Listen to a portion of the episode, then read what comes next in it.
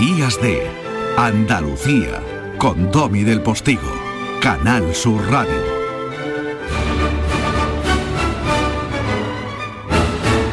Bueno, y después de ese boleto informativo ya estamos aquí de nuevo, ¿no?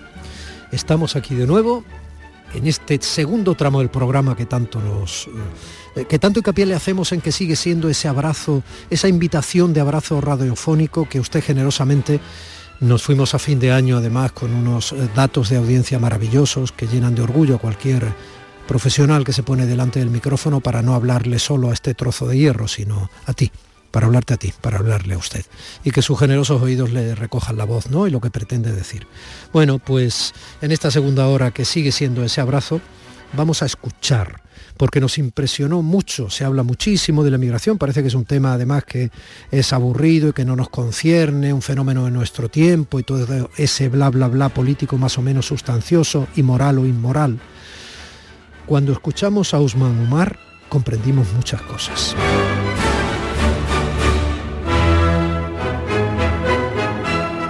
Osman, es un placer conocerte. Muchísimas gracias. A ti, a ti. Tienes una historia personal que se quedaría, que haría pequeña la película que la contase. Tú naciste en Ghana, pero en una zona rural, ¿no? Correcto, sí, en la zona, bueno, tropical, selva tropical. Y no conociste a, tu madre porque al nacer eh, ella murió en el parto, ¿no? Sí, desgraciadamente sí pero claro, esto fue también una de las señales que a mí me remarcó de que realmente eh, había nacido, había venido en este mundo no solamente para pasar por percibido, sino también que había venido para hacer algo, porque la suerte de conseguir que cambiaran las tradiciones no, no es nada, nada fácil. Bueno, Osman dice la suerte de conseguir que cambiaran las tradiciones porque la tradición en, aquella tribu era y en aquel entorno era que cuando un niño eh, venía al mundo eh, con su madre muerta en el parto, ese niño también debía morir, ¿no? Correcto, porque ellos creen que el alma, normalmente el niño lleva consigo un alma demasiado fuerte porque es una lucha entre el alma de la madre y la del, del niño. Entonces, si la madre muere, eso quiere decir que el alma del niño es demasiado fuerte. Entonces, ellos que tienen la creencia de que si el niño tiene un bebé tiene un alma tan potente, capaz de matar a su madre sin piedad, pues cuando crezca se va a comer todo el pueblo. Por lo tanto, había que asegurar antes que sea demasiado tarde que este niño también se muera. Qué interesante. Pese a eso, que tiene una argumentación bastante sólida, no desde el punto de vista científico o desde quizá nuestra mentalidad occidental, pero sin duda alguna tiene una argumentación que te hace comprender ciertas decisiones. Eh, tuviste un golpe de suerte o el bebé que fuiste lo tuvo porque tu padre era el chamán de la tribu. Correcto. Y al final su decisión eh, pesó más que la tradición. Por supuesto, o sea, el hecho de ser líder del tribu, el chamán, el curandero y todo el tribu tenía un cierto un respeto mm, máxima, ¿no? De manera que de manera que eh, lo que él decide tenía muchísimo peso y eh, claro, también aquí resalta, me gustaría aprovechar para resaltar un pequeño inciso, porque claro, no es lo mismo tomar decisiones sobre otros que tomar decisión sobre ti mismo. Aquí fue también un, caso interesante, porque claro, eh, al tocar a él, en ese caso, tuvieron que cambiar las tradiciones, los costumbres para poder salvarme la vida. Bueno, eh, a partir de ahí, eh, bueno, Osman inició un impresionante viaje. Primero creciste, obviamente, allí. Creciste, pues como crecen todos los niños, pero claro, en un entorno donde en esa África profunda donde los niños tienen pocas cosas para, ser luego el hombre que quieran ser. Sí, bueno, tenemos pocas cosas, pero yo creo que a la vez tenemos muchísimas cosas, porque claro, yo creo que hay una frase que a mí me gusta mucho, que el más feliz no es quien más cosas tiene, es quien menos necesita, ¿no? Y yo creo que en ese caso se ve clarísimamente, porque claro, los chavales, los niños de allí, tenemos muy pocas cosas, pero aunque no me gusten esas fotos que salen por las fundaciones, las ONGs que van ahí, se dicen, los niños africanos son muy felices. Pero si la felicidad es tener más cosas, entonces no deberíamos estar felices nosotros. Pero bueno, en fin. Es sin duda que teníamos muy pocas cosas, sí, tienes verdad, tienes la razón. Mm. Pero era muy feliz. Me acuerdo que en mi infancia no tenía zapatos porque no me sentía que me faltaban zapatos porque mis compañeros tampoco llevaban. y íbamos a cazar la selva con los hermanos mayores, en fin, eh, vivíamos básicamente con lo que teníamos, con la, naturaleza nos ofrecían, pero sinceramente tengo los recuerdos de mi infancia que vivía bastante feliz, la verdad. Mm. ¿Y no te hicieron falta juguetes de, las tiendas que atiborran las casas donde ahora viven niños en nuestro país? ¿no? no, nosotros fabricábamos los juguetes si queríamos jugar. De hecho, hay una foto, medio de la imagen del libro, hay unas, unas cuantas fotos y una de las que me llama, me gusta es el año 2012. Volví después de casi 10, 12 años y bueno, tomamos esta foto porque vi que a los niños siguen haciendo exactamente. Un niño de 5 años es capaz de imaginar, crear un coche, ponerle ruedas para que camine sin haber tenido que ir a Disneylandia ni ver televisiones ni historias, ¿no? Mm. Y aquí fue pues una de las razones que me acabó empujando a marchar del pueblo porque al fabricar este coche vi que eh, un avión volaba sin haber, sin necesidad de estirarlo por ninguna cuerda como lo mío, mi coche que fabricaba, pues empecé a preguntar qué era aquello, ¿no? Y la curiosidad de entender ¿Qué es aquello? ¿Y quiénes son los blancos? ¿Por qué son tan capacitados a realizar todas aquellas maquinarias? Y yo no, pues obviamente esta curiosidad pesaba muchísimo más que cualquier otra cosa. Bueno, vamos a hablar dando saltos en muchas de las cosas que te han pasado. Estoy mirando una fotografía con tu familia española en Barcelona, que blanca parece al lado de tu negritud, por Dios, que blanca parece tu madre de acá, ¿no? Pues la verdad es que sí, eh, pero yo creo que hay una... Nelson Mandela decía que nuestras diferencias es nuestra, nuestras fuerzas para cambiar las cosas y mejorar como seres humanos, ¿no? es verdad que, claro, al lado de ellos... Pero ¿cómo resolviste crecer con esa diferencia, ¿no? Crecer, entre comillas, ¿no? Porque tú llegaste ya relativamente crecido en aquella patera, en un viaje del que hablamos ahora mismo, ¿no? Pero estoy viendo al lado de tu sobrina, que se transparenta a tu lado esa piscina. Bueno, la verdad es que no fue tan fácil, pero yo creo que hay una cosa muy importante que la evolución es aprender a observar nuestro entorno. Em, yo creo que una de las cosas que me ayudó muchísimo es eh, nunca, digamos, siempre intentar observar, mirar, entender antes de discutirlo, antes de rechazarlo. Em, si vas a Roma, hay que hacer lo que hacen los romanos, básicamente no tiene más. Y partir de esas bases, pues simplemente intentar entender, observar y ver cómo se hacen las cosas y eh, obviamente algunas cosas no comparto, pero hay que respetar las cosas y intentar formar parte de esta comunidad, de esa sociedad, de esa tribu. Otra fotografía del libro, de ese viaje al país de los blancos, editado por Plaza y Janés, de tu libro, mm. es muy impactante porque estás, parece vestido por Armani, tío. Estás muy estiloso dándole la mano al Papa Francisco durante la misa que celebró por los refugiados. correcto. Sí, bueno, eso es lo que a mí me gusta, me gusta, ¿no? De que, claro, eh, no hay una única manera de hacer, no hay una única manera de vivir. Eh, la vida es una cosa cambiante, de hecho lo único permanente es el cambio en sí mismo y todo cambia. Intentar mirar y aceptar este cambio y no luchar contra, contigo mismo, es simplemente aceptarlo, vivirlo y sacar el mejor que puedes hacer con lo que, la oportunidad que te ofrece. ¿no? Entonces sí, vivía en la selva con, perdonáis la expresión, con taparrabos o prácticamente. Sí, y adaptaba la situación, aquella situación, sin duda, pero también cuando tuve la curiosidad de querer entender el mundo, de querer saber qué pasa y salir del pueblo, también aprendí de chapistería, un niño de nueve años, de hecho, si te fijas aquí, tengo, esto es una quemada con, cuando yo trabajaba como soldador, ¿no? Y claro, también llegas a Libia, viví como ser negro y vivo, y vivo era prácticamente un delito. Y estuve cuatro años viviendo en esto, con la dictadura de Muammar al-Gaddafi. Y en Libia. En Libia, eso, en fin. Yo te, Adaptarte, Yo te hacía la, alusión a la fotografía porque luego tú volviste, en alguna ocasión has vuelto a Ghana. Y yo creo, no sé si es igual de fácil el viaje de ida que el de vuelta. Entiéndeme, digo interior, el viaje de ida fue terrorífico, mm. pero digo interior, ¿no? Después, mm. por ejemplo, de haber estado vestido así como un actor de Armani, eh, quiero decir, ¿cómo es tu vuelta a Ghana? ¿Qué sientes cuando... ¿Y ellos cómo te reciben?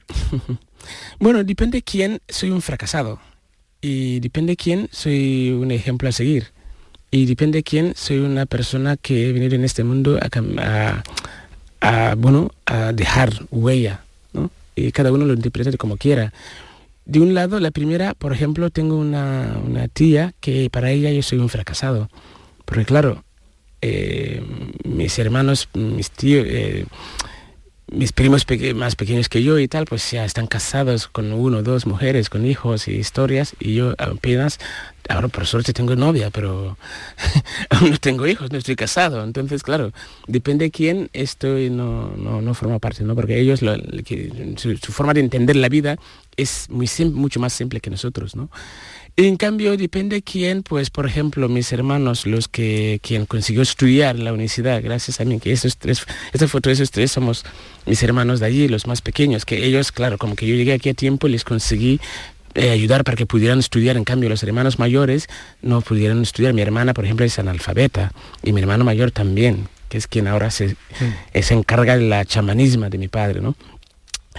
Y claro, depende, intento adaptar a cada uno, ¿no? Porque no es lo mismo hablar con mi hermana analfabeta que, que hablar con mi hermana, el que ha podido estudiar, que ahora mismo tiene su propia empresa en la capital de Ghana, eh, después, después de haber alimentado su mente, ha podido crear su propio futuro allí, ¿no? Entonces, claro, es simplemente ser consciente de cada situación, cada realidad y adaptarte tengo la cabeza llena de ideas. sí, hombre, porque ¿cómo recibes eh, la argumentación política desde, un, desde una parte del abanico político? ¿Cómo recibes la argumentación de que eh, sois demasiados, de que eh, venís de manera ilegal, estáis irrumpiendo en un territorio que no os pertenece saltando las leyes de ese territorio? Eso puede generar obviamente negatividad en ciudadanos que se sienten afrentados o que no venís a aportar, sino que venís aprovechados del sistema tema y todo esto. Sí. Y, y, ahora que estás aquí, quiero decir, comprendes esas posiciones, te parecen miserables. Eh, ¿En qué situación te, ubicas cuando ves esa parte del debate político? Que ahora además es una parte del debate político que está teniendo de nuevo una inquietante presencia en toda Europa. Eh, sí, esto es muy sencillo. O sea, yo, mira, te pondré un pequeño ejemplo. Yo tuve que cruzar el desierto de Sahara tres semanas, 21 días, éramos 46 personas. A principio, primer día, éramos todos amigos. Todos éramos amigos. Éramos los más elegidos que íbamos a llegar vivo. Cuando empezamos a ver cadáveres de grupos distintos, empezó a generar un mal rollo entre el grupo. Pero aún era fantástica. A los últimos de la última semana que quedamos sin agua y había que mear para beberlo, es cuando descubres quién eres de verdad. Y decir, cuando las cosas van bien, todos somos buena gente. Todo el mundo somos buenas personas. Cuando empieza a ir mal es cuando te das cuenta quiénes somos. ¿Por qué antes de 2007 nadie hablaba de inmigración, que nos vienen a robar, que nos vienen a invadir, que nos vienen a saturar la sanidad pública? De hecho, el argumento con el, que es el discurso que dan siempre es lo mismo. Nos vienen a saturar la sanidad pública, nos vienen a quitar el trabajo. A ver, no hace falta ser científico ni matemático para entender que si yo estoy enfermo, quitándote eh, saturando la sanidad pública, no te voy a quitar el trabajo. Es absurdo. Son comentarios banales. Y, pero yo lo respeto quien cree que es la manera. Pero falta datos yo creo que simplemente es el hecho de que las, le repito, cuando las cosas van, bien, todos son buenas personas. Cuando, empiezan a ir un poco mal es cuando te das cuenta que no somos. Simplemente por las crisis que han pedido y tal y cual, por eso la gente empieza decir, no, no, primero nosotros, pero en realidad es un, un argumento que no llega a ningún lado. Tú has montado hoy la NASCO Feeding Minds, que es una ONG que trata de educar a personas en, sus países de origen precisamente para que esa potencia que gente como tú demuestra, ¿no? que es sorprendente, ¿no? y esa capacidad de supervivencia, de iniciativa y, de racionalizar muchas de las situaciones terroríficas que has vivido, como lo estás haciendo ahora mismo aquí, lo has hecho en otras emisoras, lo estás convirtiéndote en un personaje de cierta dimensión mediática en nuestro país, ¿no? y, y además es muy difícil asistir a tu relato sin sentirse a veces emocionado. ¿no? Pero esa ONG que tú has practicado se encarga o trata de que gente como eras tú se quede en sus países de origen, trabajen para que esos países de origen tengan más justicia social, mejores políticos, eh, eh, trabajen por su economía, por su educación, que es parte fundamental de la gran brecha, etcétera, ¿no? Y que además no mitifiquen lo que hay aquí. Correcto. Pero no debes tenerlo muy fácil porque a pesar de todo, y aunque algunos allí consideren que no hayas aprovechado el sistema de manera conveniente, eh, te verán obviamente como un tipo que ha triunfado, que sobrevivió, que, vivió grandes penurias y que le mereció la pena. Y no debe de ser fácil, insisto, tratar de convencerles que ellos no puedan intentarlo también. Porque ni esto es jauja, ni la soledad que van dejando en aquellos países que se van quedando sin juventud y sin iniciativa, por supuesto va a ser una soledad fácil para que esos países algún día salgan del subdesarrollo. Claro, em, tienes toda la razón. No solamente es difícil convencer o llevar a cabo esa iniciativa de feeding minds, que es alimentar mentes, allí, y tampoco fue fácil aquí para que la gente que hoy pudiera estar aquí y compartir esa realidad del por qué y que realmente la problemática o lo que es para mí, yo creo que son oportunidades, pero la inmigración, yo creo que es una auténtica oportunidad. Pero respeto lo que dicen la mayoría, ¿no? De que es un problema actual, ¿no? Eh, el problema de la inmigración, vamos a buscar. Yo creo que es una auténtica oportunidad. Y por otro lado, yo creo que lo que se tiene que hacer es que este problema, entre comillas, tiene solución. Yo tengo la solución, te lo digo convencido. Lo he vivido en mi propia piel y sé exactamente cómo quema este fuego. No es lo mismo ser experto sobre Auschwitz que vivir en Auschwitz. No es lo mismo. Y esto es lo que quiero realmente transmitir, que la gente entienda que existen mecanismos, somos humanos como cualquiera. Para empezar, esta iniciativa empezó la primera noche que dormí en casa de una familia en Barcelona. Después de dos meses comiendo en la basura, malviviendo en las calles de Barcelona, finalmente volví a ver la luz. Tenía casi 18 años. Esta familia me acabaron acogiendo como mis tutores legales. La primera noche en casa, agua caliente, comida caliente, ropa limpia. Monse, mi madre, me, me acompañó hasta la habitación me dio un beso aquí en el frente, apagó la luz y salió. No fui capaz de cerrar los ojos un único minuto. Pasé toda la noche llorando, preguntándome, ¿por qué, por qué y por qué? ¿Qué he hecho mal para merecer tanta tortura? ¿He matado? Si está todo predestinado, que esta familia estaba aquí esperándome, no podría haber otra fórmula. Que vayan de safari, lo que haga falta al África que nos conozcamos. ¿Qué he hecho mal para merecer tanta tortura? Cinco años de tortura hasta que llegué a la conclusión que la pregunta no tiene que ser por qué, sino para qué. Para dos cosas. La primera, dar voz a todos los compañeros que no llegaron con vida y los que siguen muriendo cada día, tanto en el desierto, en cárceles de Libia o en el mar Mediterráneo. Darles voz, porque insisten y son humanos. Y segundo, trabajar en el origen del problema para evitar que futuras víctimas caigan en esa trampa infernal. Aquí nació el proyecto Nasco Feeding Minds, que quiere decir simplemente alimentar mente. Basta, basta ya de alimentar la barriga. La caridad no va a cambiar nada en la África. La ONU acaba de publicar un estudio de los últimos 50 años. África se vuelve aún más pobre que hace 50 años. Por favor. Sí es. Nasco Feeding Minds, lo único que eh, hacemos es facilitar acceso a educación digital en las aulas. Lo primero que hice convencer a mi propio hermano. Que no vendes las cabras, las gallinas y se vaya a Libia tal como tenía pensado. Que lo que tiene que hacer es alimentar su mente. El auténtico paraíso está en su casa. Mira, te enseñaré un, eh, un, WhatsApp. Está invitado a Juan Carlos, a la Universidad Juan Carlos III, para dar charla sobre neocolonialismo después de graduar en sus, sus, estudios allí. Y no vendrá en patera no hará falta que ningún barco vaya al mar a salvarle para que llegue a Juan Carlos III a dar la charla. ¿eh? Tiene solución. Sin recursos, sin eh, ninguna subvención en España, empecé en 2012 comprando 45 ordenadores con mi propio dinero. Ahora mismo tenemos 23 escuelas sin ninguna subvención. El gobierno eres tú. El presidente somos cada uno de nosotros. Soy el presidente de mi mundo la pequeña acción que puedo hacer para cambiar este mundo, esto es lo, más importante. Perdona, no sé si me he alargado mucho. Osman, tengo que agradecer a la Fundación General de la Universidad de Málaga, que es quien te ha traído a Andalucía para formar parte de ese acto dialogando sobre la inmigración irregular.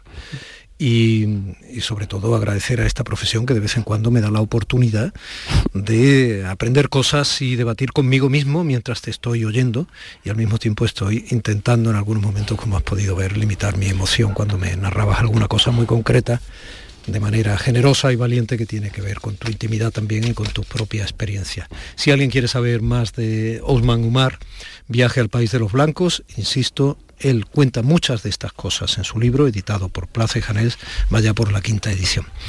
Es un placer, mucha suerte, ojalá nos volvamos a encontrar. Muchísimas gracias, un honor poder estar aquí. El honor es mío, gracias Osman. Días de Andalucía. Seguro que has contratado algún producto por el que te sientes engañado. O por mucho que pagas, la deuda de tu tarjeta nunca se termina. No te preocupes, en Adicae arreglamos tu situación, sea cual sea. Gastos hipotecarios, IRPH, tarjetas revolving o multitud de fraudes al ahorro. Infórmate ahora en adicaeandalucía.org. Campaña subvencionada por la Junta de Andalucía. Con el número 516, Ana. Con el número 517, María. Madre mía, ¿pero cuándo se acaba esto? Tú ten en cuenta que hay muchísimos campeones, entonces, claro. Pues llevamos aquí desde ayer. Es lo que tiene jugar a la 11, que cada día ayudas a que miles de personas con discapacidad podamos convertirnos en nuevos campeones. Y campeonas. 11. Cuando juegas tú, jugamos todos. Juega responsablemente y solo si eres mayor de edad.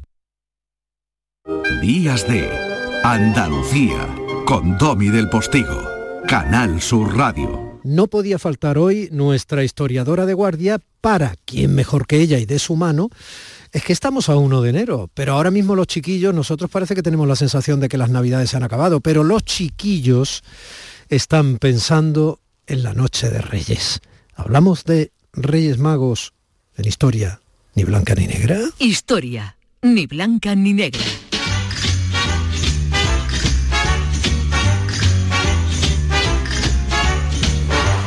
Y una de las cosas que siempre han ido mejor es eh, la certeza de saber que cada sábado ocupa su tiempo Elvira Roca Barea en su historia ni blanca ni negra. Feliz año nuevo, Elvira. Feliz año nuevo, encantada siempre de estar aquí. Sensación, se me ponen los vellos de punta. Por muchas cosas, este año tienen que pasar muchas cosas. Van a pasar cosas muy buenas. Si Dios quiere, sí señor, así va a ser. Que nos la van a traer los Reyes Magos. Claro, y esa es una de las cosas buenas que pasan siempre, porque eh, es una de las cosas que nos hacen mejores a los adultos al asumir la cadena que nos llenó de ilusión y que los adultos que fueron nuestros padres trabajaron para nosotros y ahora trabajamos nosotros para nuestros hijos y nietos.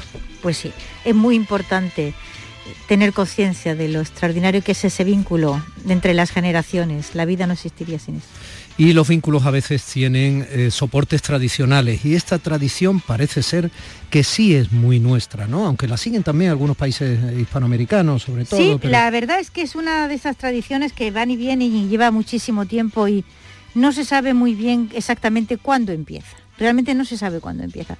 Porque eh, la manifestación, o sea, solamente hay una mención a los Reyes Magos en, en un Evangelio que es el de San Mateo.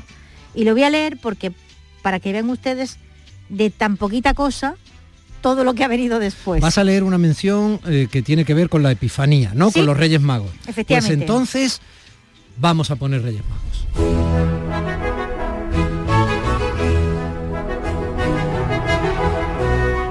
Nacido Jesús en Belén de Judea, en tiempos del rey Herodes, unos magos que venían del oriente se presentaron en Jerusalén diciendo, ¿dónde está el rey de los judíos que ha nacido? Pues vimos su estrella en oriente y hemos venido a adorarle. Fíjate qué cosita más pequeña, pero sobre todo fíjate que no dice nunca que eran tres, hmm. ni dice que eran reyes. Bueno, no explica prácticamente nada. No explica prácticamente pero nada. Pero ¿eh? sí es el soporte real. Efectivamente, es el momento en el que aparece esa mención y por encima de ella van a transcurrir muchas cosas que van a ir creando ese personaje, esos personajes tal y como nosotros los hemos recibido. Por ejemplo, en las representaciones más viejas, pues a veces son dos, y a veces son tres y a veces son cuatro. ¿Ah, sí? E sí, sí, y hay incluso doce.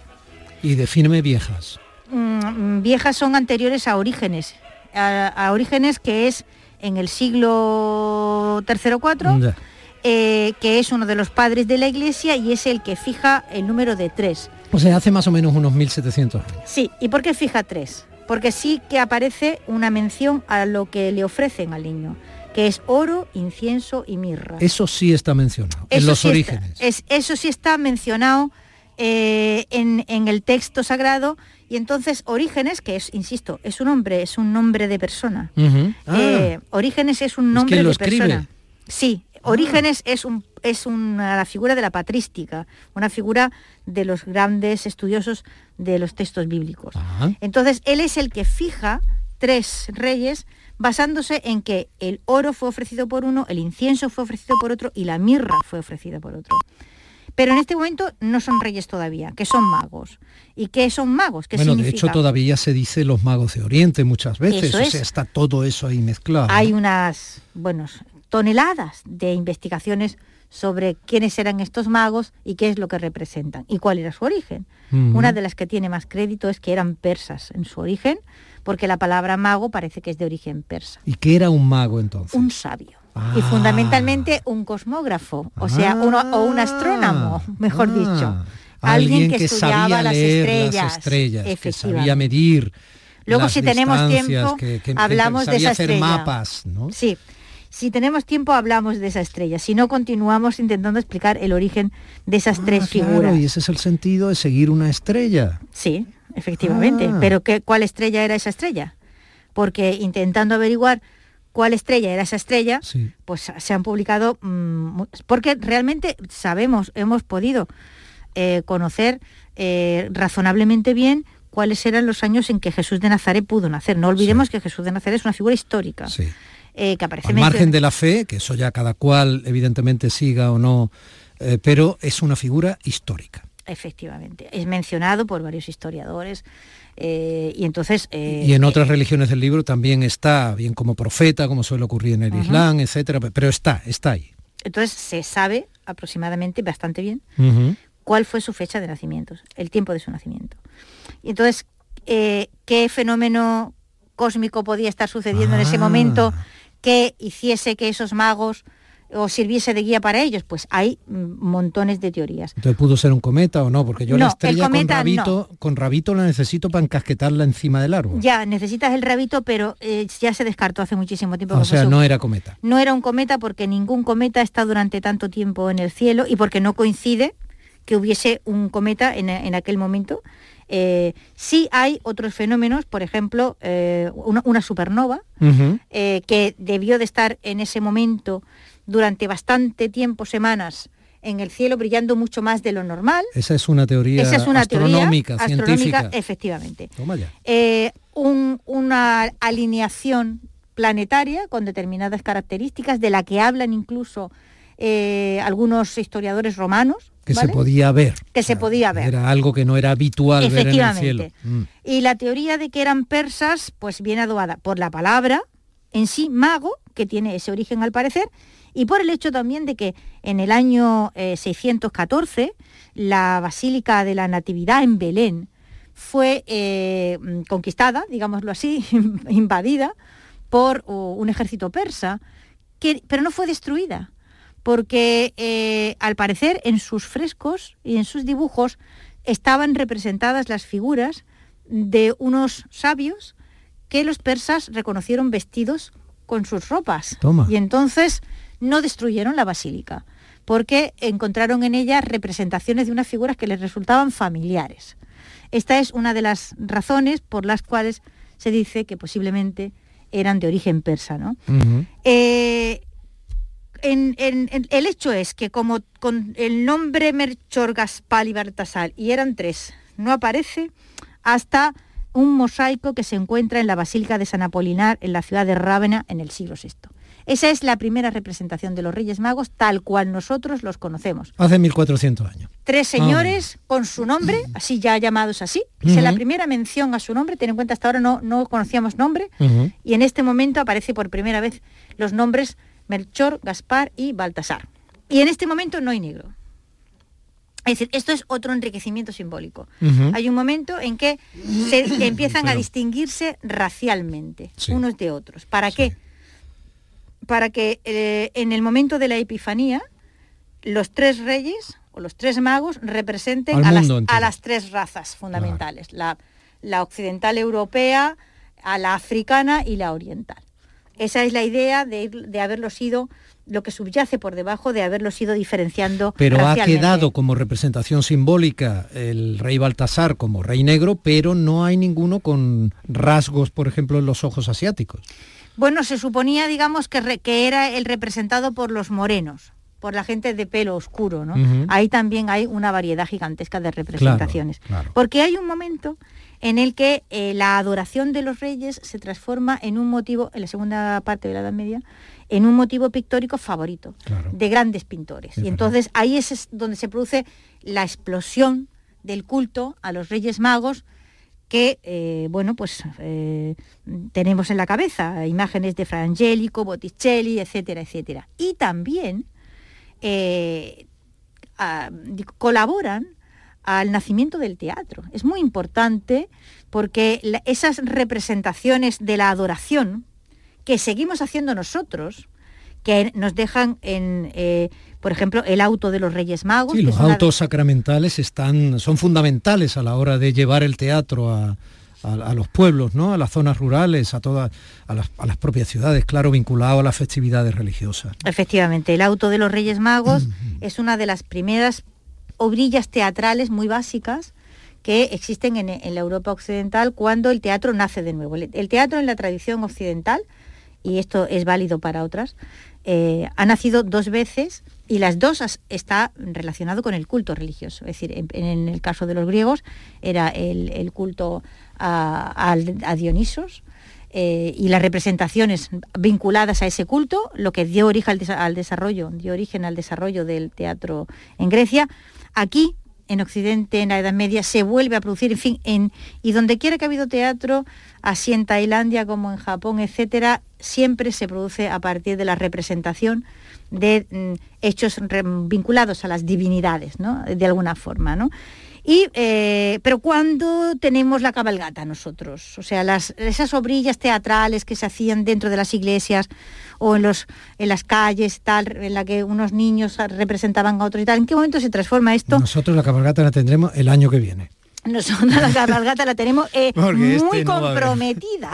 la este cabalgata está muy comprometida ahora mismo. Mm. Pero en cualquier caso, ¿Tenemos cabalgatas desde cuándo? Pues las tenemos desde finales del siglo XIX, eh, cuando mm, empieza, obviamente, a existir un negocio en torno a la. Es así de simple.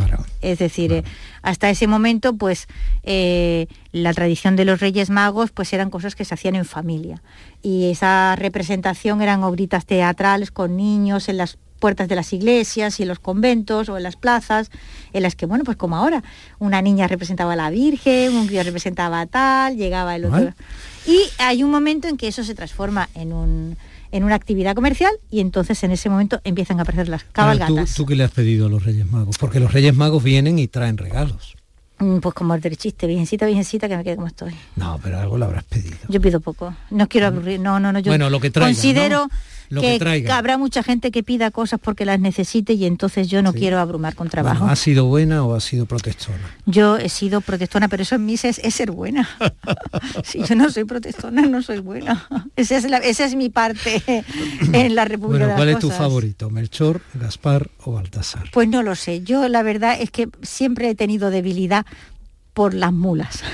¿Qué quieres que te diga? Las mulillas que acompañaban los pajes y eso, es que en mi pueblo, en, mi pueblo, que es el Borges, ha habido siempre una representación sobre mula y sobre burro que ah. sobrepasa cualquier eh, puesta en escena a gran escala, tipo, tipo gran capital. haber puesto una especie de cerete y entonces sobre esa, si hubiera... esa representación de los mulos con los con los cacharros, o sea, con las, las, las mesas camillas, ¿no? Las, las, las, eh, Sí, bueno, como se llamen. sí, hombre, la- sí, ¿cómo se llama? La cojollos. Bueno, cojollos no. Serones. No. No, no, los serones no. Bueno, da igual. Los venga. serones cubiertos que le ponemos Lo- las faldas de la mesa camilla. Los serones cubiertos con las faldas de las mesas camillas. ¿Verdad que iba a decir faldas de mesa camilla? ¿Para eso este follón, falda de mesa Para camilla? eso te follón. Esto Carbón te esto hay- esto hay que- hombre. hay que arreglarlo. Pero bueno, por favor. O las, o las colchas de, de lujo de las, de las señoras, esa, ese- esa cabalgata de mi pueblo. Con esos Elvira, muros y esos que te burros. traigan muchas cosas, los reyes. Venga. Hasta la semana que Muchas viene. gracias que te traigan también Adiós, a ti reina. y a todos vosotros. Queridos Reyes Magos, quiero una estrella. No voy a empezar diciendo que he sido un chico bueno, ni nada de eso. Porque quiero escapar con ella. Subir al sol, después bajar. Días de Andalucía con Domi del Postigo. Escuchas Canal Sur Radio en Sevilla. En Lago estrenamos nuevo parking. 700 plazas junto a nuestra gasolinera para que tardes menos de 3 minutos en llegar, para que dejes a un lado las esperas innecesarias, pero sobre todo para ti, Lago Lover. Disfruta más que nunca de las tiendas, restaurantes y del ocio que te ofrecemos. En Lago siempre tendrás una plaza reservada para ti. Más info en lago.es. ¿Te está afectando la subida de la luz? Claro que sí. Por eso en Insolac Renovables instalamos paneles fotovoltaicos de autoconsumo con los que podrás generar tu propia electricidad. Y ahora, con la subvención del 40% de la Agencia Andaluza de la Energía, lo tienes mucho más fácil. Entra en insolacrenovables.com e infórmate de las ventajas que tiene el autoconsumo. Insolac, expertos en energías renovables desde 2005.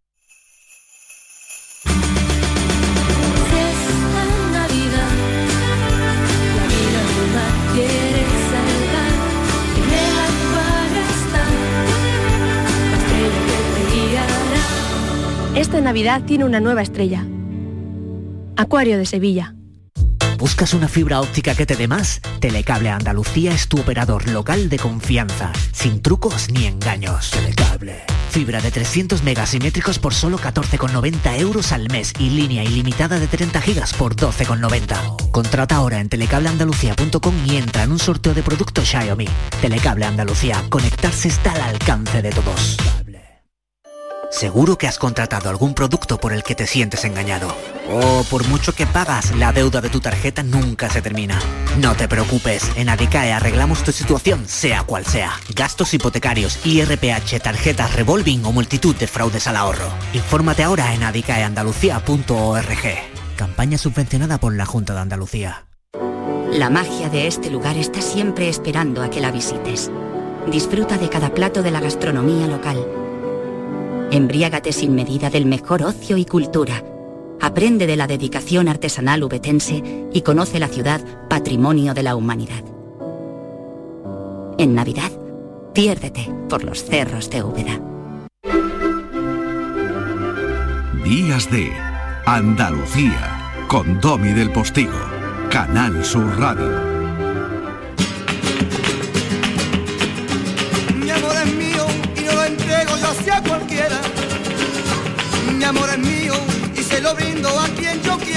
Y el cineasta Paco Ortiz, eh, otro andaluz con talento, se llevó el premio de la RTVA, de la Radio Televisión Andaluza, precisamente uno de los que se llevaron el premio de la RTVA en, eh, en este año que se nos ha ido 2021, no en este, en el anterior, porque ya estamos a 1 de enero de 2022. La figura de Bambino se estrenó su documental hace escasos meses.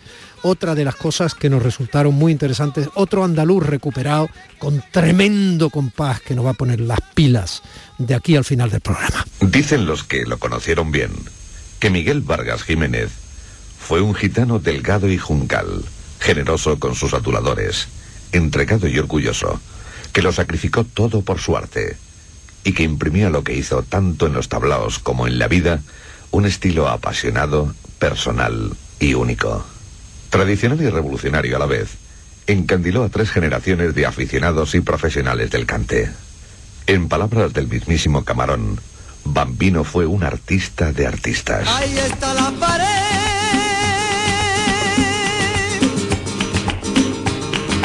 Probablemente este que oyen sea el primer documental que se atrevió a la antigua usanza. Es, ¿No lo conocías, Paco? Me No alegra lo tenerte. Bueno, pues eh, ojalá yo te haya descubierto algo que puedes encontrar en internet porque lo he encontrado yo, ¿vale? Estaba encontrando, estaba buscando material y me ha interesado mucho. Fue además emitido en Canal Sur Televisión hace muchos años. Bueno, échale un vistazo. Probablemente fue el primero que se acercó a la figura de un inmenso desconocido que conocíamos todos. ¿Verdad? Esa, la gente me pregunta, ¿por qué un documental de Bambino? Y digo, ¿por qué no ha sido antes? Es la pregunta, ¿no? A mí me sorprendió cuando hicimos el de Matilde Coral también, ¿por qué Matilde no tenía un documental con la trayectoria que llevaba? Paco Ortiz, autor del documental de Matilde Coral, fue una preciosidad y fue una preciosidad también el 13 Miguel Poveda y te lo reconozco porque, bueno, además ahí están tu sello y tu vocación de adentrarte en grandes figuras del entorno del flamenco y que están made in Andalucía. Sí, además creo que a nosotros nos corresponde velar por eso, porque los andaluces tengan su voz y sobre todo me gusta que las personas tengan su reconocimiento en vida, como lo ha tenido Miguel, en la mitad de su camino seguramente vital y Matilde, bueno, pues ya un poco más mayor. Y me he encontrado a Bambino que, bueno, no lo tengo para, para poder hablar con él, pero creo que su historia debe ser contada y debe ser contada con la calidad que se merece.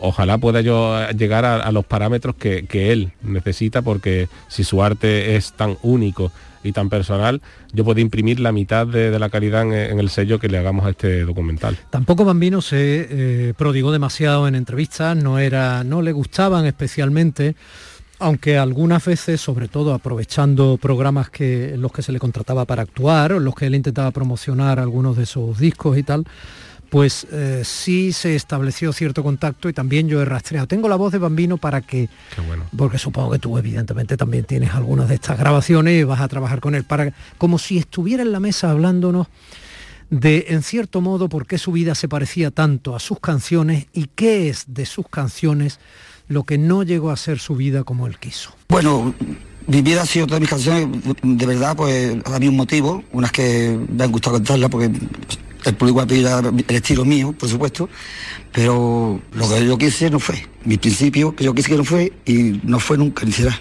¿Y cómo De querías? amores, amor de amores. No, más, no éxito no, yo me conformo con el que tengo. Con que me quiera mi público y me siempre me, me- eso me- es ya. Bueno, esto era un programa que tenía Isabel Gemio en la televisión nacional y, y a mí me, me ha gustado mucho verlo porque ya tenía él cierta madurez.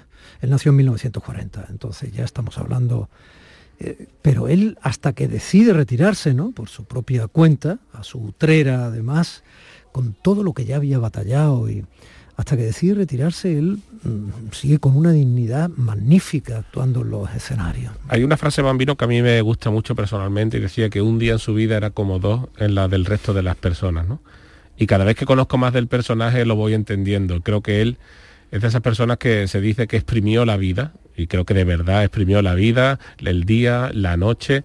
Por eso creo que, que no sé cuándo descansaba ni cuándo dormía Bambino, pero creo que realmente sus días tenían 48 horas de los mortales. ¿En eso te refieres cuando titulas a tu documental sobre su vida algo salvaje? Exactamente. Él, eh, bueno, todo el mundo sabemos que falleció de un cáncer, un cáncer de, de garganta que podía haber sido operable, pero creo que él ya estaba casi cansado de vivir, ya había vivido de tanta pasión, de tanta fuerza, de tantos eh, estímulos que ya no necesitaba más, ya había cumplido él su, su periodo aquí y había disfrutado, ya, ya él, él era como un anciano de, de 80 o de 90 años en nuestro caso, cuando lleguemos a, si llegamos ¿no? a, a esas edades. Pero... ¿Él muere eh, cuándo? ¿En 2005? el do- 1999 murió. A 1999. O Exacto. sea que en realidad vivió 60 años escaso. 59. La cuestión es que comentabas al principio que hay muy poco material de Bambino, era muy esquivo con los medios. Bien, eso es un hándicap, evidentemente, a la hora de hacer un documental. Pero también me parece interesante porque hay una labor de investigación. Al no tenerlo a él presente, al tener que ir socavando, creo que un documental al final es eso, ¿no? Es buscar distintas voces para crear y configurar una historia. Entonces, creo que nadie de verdad conocía a Bambino en todos sus ámbitos y ojalá podamos conseguir establecer una imagen de quién era realmente Bambino. Mm. Eh, su sobrino de abuelos, de primos, hermanos, que es Manuel de Angustia, recordaba que él, sobre todo cuando llegaban las navidades y tal, es cuando eh, más reconocía ¿no? a, a- Miguel. Y nos hacía una especie de semblanza de lo que supone la música de Bambino como él la ha analizado, que sabes que él es muy bambino también en su aporte artístico. Bueno, pues Bambino ante todo ha sido un creador, un creador de una forma de cantar la rumba, de cantar el cuplé, la canción por bulería. Él inventó esa forma porque él cogía muchas letras sudamericanas que en aquellos tiempos no eran tan conocidas aquí en España y él esos boleros pues lo transformaba en rumba flamenca o, o, los hacía, los metía a compás de bulería y entonces él creó una forma de cantar, una forma de expresar. Verlo en directo, eso era algo increíble, ¿no? Como transmitía, te vendía, te explicaba esa historia y te metías en ella y la vivías. Y luego pues tenía una voz prodigiosa y creó un estilo y de hecho creo que nadie lo podrá igualar. Son mitos que nacen, personas con un don en el arte y, y yo creo que Bambino pues es y ha sido un creador. ¿no? Procuro olvidarte, siguiendo la ruta de un pájaro herido. Procuro alejarme de aquellos lugares donde nos quisimos. ¿Cuántas personas artistas han cantado Procuro olvidarte, por ejemplo? o La pared, ¿verdad? Bueno, pero es Bambino, o sea, cuando toca algo lo hacía suyo y no es muy fácil definir exactamente por qué, tan solo constatarlo. Lo interesante es que es, como decía muy bien su familiar o su pariente, es eh, un creador y es verdad que en el estilo musical, en el cinematográfico, en todas las artes, mucha gente pues sigue una línea o, es nuevo, pero copiando algo, ¿no? Bambino es alguien que realmente reutilizando distintos productos consigue algo totalmente nuevo. Él es el que crea seguidores, él no sigue a nadie. Eso me parece que también es muy interesante a la hora de, de hablar de Bambino. Y segundo, me parece más importante todavía es por supuesto tener un sentido de compás espléndido, por supuesto tener una voz muy bonita, eso lo tienen la inmensa mayoría de los artistas que conocemos, ¿no? Pero transmitir, ay amigo, ahí está la diferencia. Y sobre todo creo que, él era capaz de transmitir en pocos segundos. Él, con sus letras, con su estilo, con, todo lo que hemos hablado que él creó, era capaz de transmitir. Y eso, ¿cuántos artistas no darían una mano por, por tenerlo, ¿no? Por, por lograr transmitir y que la gente se emocione, que es lo que un artista siempre busca. Claro, ¿por qué es eh, tan importante un poco en el tratamiento que le, le, has dado a esa previa, ya estáis en producción supongo, ¿no? De algo salvaje, del documental sobre Bambino, el Bambino Picolino. Y el ritmo que yo les traigo no es de la China ni del Japón. Y ahora yo les demuestro que es una herencia de faraón. Hay las niñas de media Europa que ya están hartas de mambo y tuí. Me piden hasta la ropa como recuerdo diciendo así. Bambino. Y ahí en cierto modo hay un nacimiento artístico. Exactamente, de, este tema se debe todo su sobrenombre, ¿no? Y por el que fue conocido, porque la gente le pedía la de Bambino, de Bambino, la de Bambino. Muy flamenco, muy flamenco, muy flamenco. Y además porque Bambino en su trayectoria, casi todas sus letras son de un amor desgarrado y quizás esta es de las pocas así de más, más felices, ¿no? Una canción que, inunda de felicidad nada más que la escucha. A mí me encanta y quizás será, sea seguramente la última canción de, nuestro documental. O sea, lo vas a, vas invertir. Eh, está muy bien, está muy bien. Eh, ¿Qué gente fundamental eh, crees que estaba eh, con alguna habrás podido conectar, con otra no, porque ya no exista en la vida de Bambino. Claro. Los fundamentales. es una pena, ¿no? El, que haya pasado tanto porque tiempo. Porque tú puedes meter gente muy reconocible que te va a dar mucho azúcar, o sea, te va, a dar, hombre, mucha, mucha pegada, ¿no? Pero, ¿cuál era esa gente fundamental? Habrá dos tipos de personas fundamentalmente en este documental. Una, las personas que trabajaron y que estuvieron realmente en contacto con él eh, en sus creaciones, en, sus ensayos, en su trabajo, desde palmeros hasta gente del pueblo que lo conoció. Y luego habrá unas personas relevantes del mundo del arte que también tuvieron relación con él o incluso que ni siquiera conocieron a Bambino, pero son eh, admiradores de él, ¿no? Por ejemplo, María Jiménez, ella le, decía... Ella es muy bambina. E-, ella es totalmente, ella le decía, un poco grosero, pero que ella era bambino con tetas, pero eso le decía bambino en la puerta de un restaurante, ¿no? Y, hay otras personas que mm, en la actualidad, que no, compartieron ese tiempo, pero son tremendos herederos de bambino, ¿no? Ahí está Lombo, ahí está Miguel Poveda o, o Caco Senante, por ejemplo, ¿eh? Eh, podía eh, decir María también, como él cantaba tan desgarrado, que en cierto modo esa bambina con tetas, con perdón María, es lo prohibido. Soy ese vicio de tu piel que ya no puedes desprender. Soy lo prohibido. ¿A quién le cantaba Bambino esto? Eso será algo que habrá que, que desvelar. Pero a mí me, me encantan estas letras ¿no? de, de Bambino, que, que además Bambino no compuso nada. hombre, él no escribió nada, él cantaba las letras que le apetecía y que él quería cantar, ¿no? Pero me encanta sobre todo compararlo con la rumba catalana, con todo mi respeto para la rumba catalana, porque me preguntaban que cuál es la diferencia entre la rumba flamenca y la rumba catalana más allá del compás o más allá del estilo musical, ¿no? Y siempre digo que, por ejemplo, esta letra, ¿no? De lo prohibido es, es- es una típica de la rumba flamenca y Borriquito como tú sería un ejemplo de la rumba catalana, ¿no? Por, por ponerte dos tipos de musicales en cuanto a sus letras, ¿no? Y creo que Bambino, cuando alguien escucha este, este tipo de canciones, ya no puede pensar en otra persona cantándola que no sea Bambino. Y sobre todo en cómo él transmite con la fuerza que, que, que deja en cada, cada vez que lo cantaba, no solamente en las grabaciones que existe, sino en cualquier actuación, Bambino no, no daba el 100%, daba el 200%. Da igual que hubiera 50, que 200, que 1000 personas. De hecho, a él no le gustaba actuar para muchas personas y ese es uno de los problemas de que no tengamos eh, de él grandes grabaciones, ni, ni fotografías, ni, ni material, porque él transmitía las distancias cortas. Entonces creo que cualquier persona que fue alguna vez a ver a Bambino fue un privilegiado, porque fueron muy pocas personas, pero que disfrutaron, y como decía Camarón, es donde los artistas cuando querían ir a ver arte y estaban en Madrid, Camarón, Paco de Lucía, el Lebrijano, cuando tenían un ratito libre, querían arte, iban a ver a Bambino. Al Y eso- duende o a cualquiera de los tablaos y los lugares donde se producía esa magia. Esta pregunta la hago mucho. ¿Vas a contar todo lo que se debe o lo que se puede?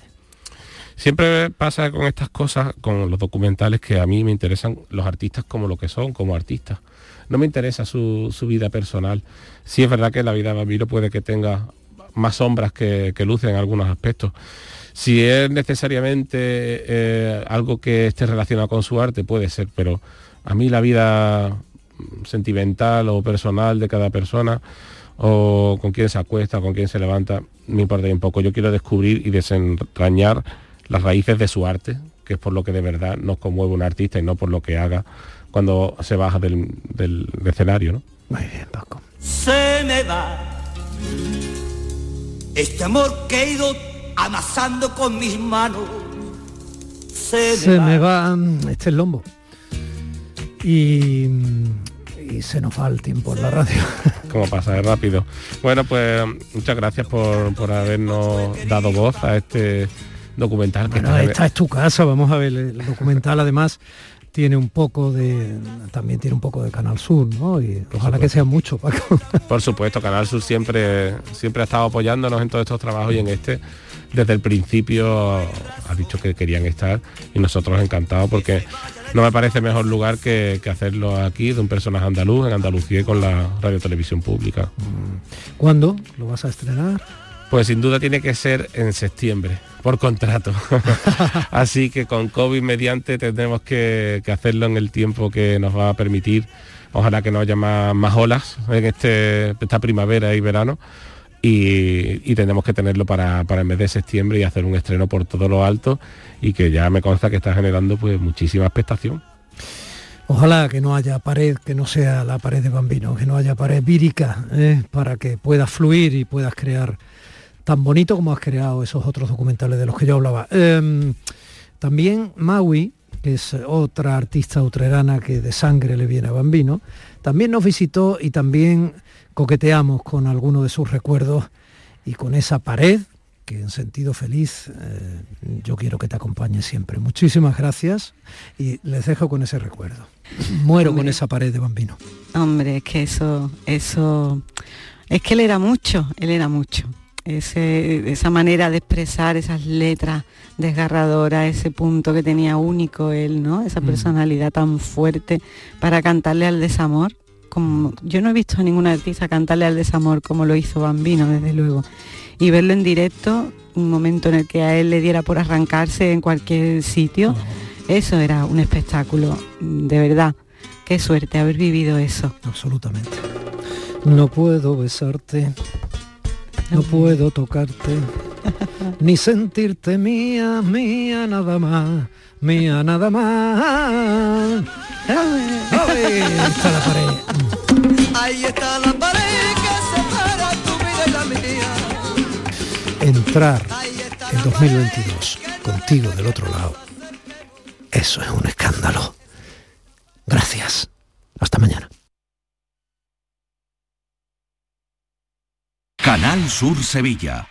¿Te está afectando la subida de la luz? Claro que sí. Por eso en Insolac Renovables instalamos paneles fotovoltaicos de autoconsumo ¿Eh? con los que podrás generar tu propia electricidad. Y ahora, con la subvención del 40% de la Agencia Andaluza de la Energía, lo tienes mucho más fácil. Entra en insolacrenovables.com e infórmate de las ventajas que tiene el autoconsumo. Insolac, expertos en energías renovables desde 2005.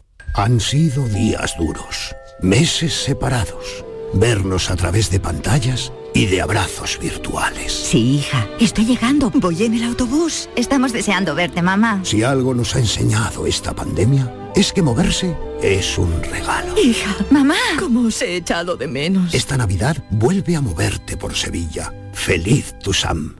Ya ha llegado la Navidad al Centro Comercial Los Alcores. Acércate y vive la ilusión de hacer tu carta de los deseos entre la mejor selección de tiendas y te envolvemos tus regalos gratis. Además, podrás conocer a Papá Noel y los Reyes Magos. Consulta los horarios en ccalcores.com. Ven a la Navidad del Centro